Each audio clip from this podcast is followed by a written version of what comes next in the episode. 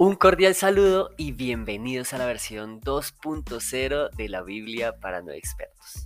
El título de este episodio es Pídeme lo que quieras.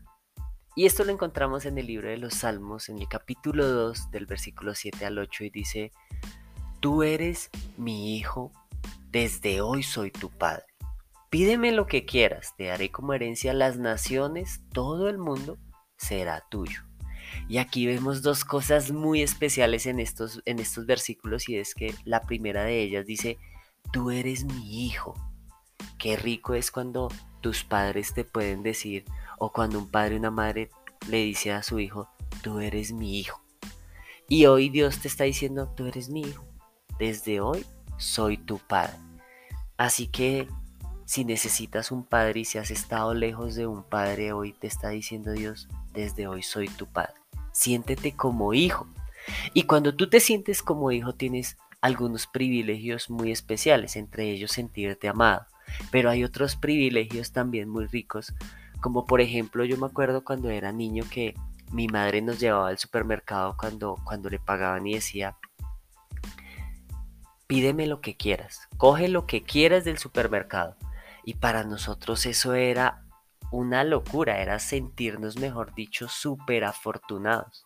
Y en ese momento yo recuerdo que iba corriendo a donde estaban los refrigeradores y cogía esas cosas deliciosas que casi nunca comíamos como un alpinet, que era un yogur con unas frutas súper ricas, o un bonjour, que era ese cereal combinado con kumis. Y yo era feliz con eso y me sentía súper afortunado cuando mi madre nos decía, pide lo que quieras. Y hoy en día tengo la posibilidad y la fortuna de decirle a mis sobrinos y a mis, a mis hijos, cuando vamos al supermercado, escoge lo que quieras. Y qué rico es cuando te dicen, pídeme lo que quieras. Tú te sientes la persona más afortunada.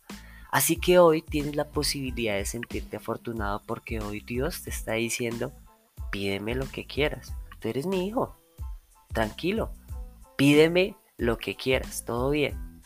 Entonces, en este episodio y en esta ocasión declaro que podrás pedir lo que quieras a Dios y esto te será cumplido. Si te gustó el podcast no olvides valorar el programa con 5 estrellas y recomendar a otras personas que puedan escuchar algunos de los podcasts anteriores que tenemos. Nos vemos en la próxima.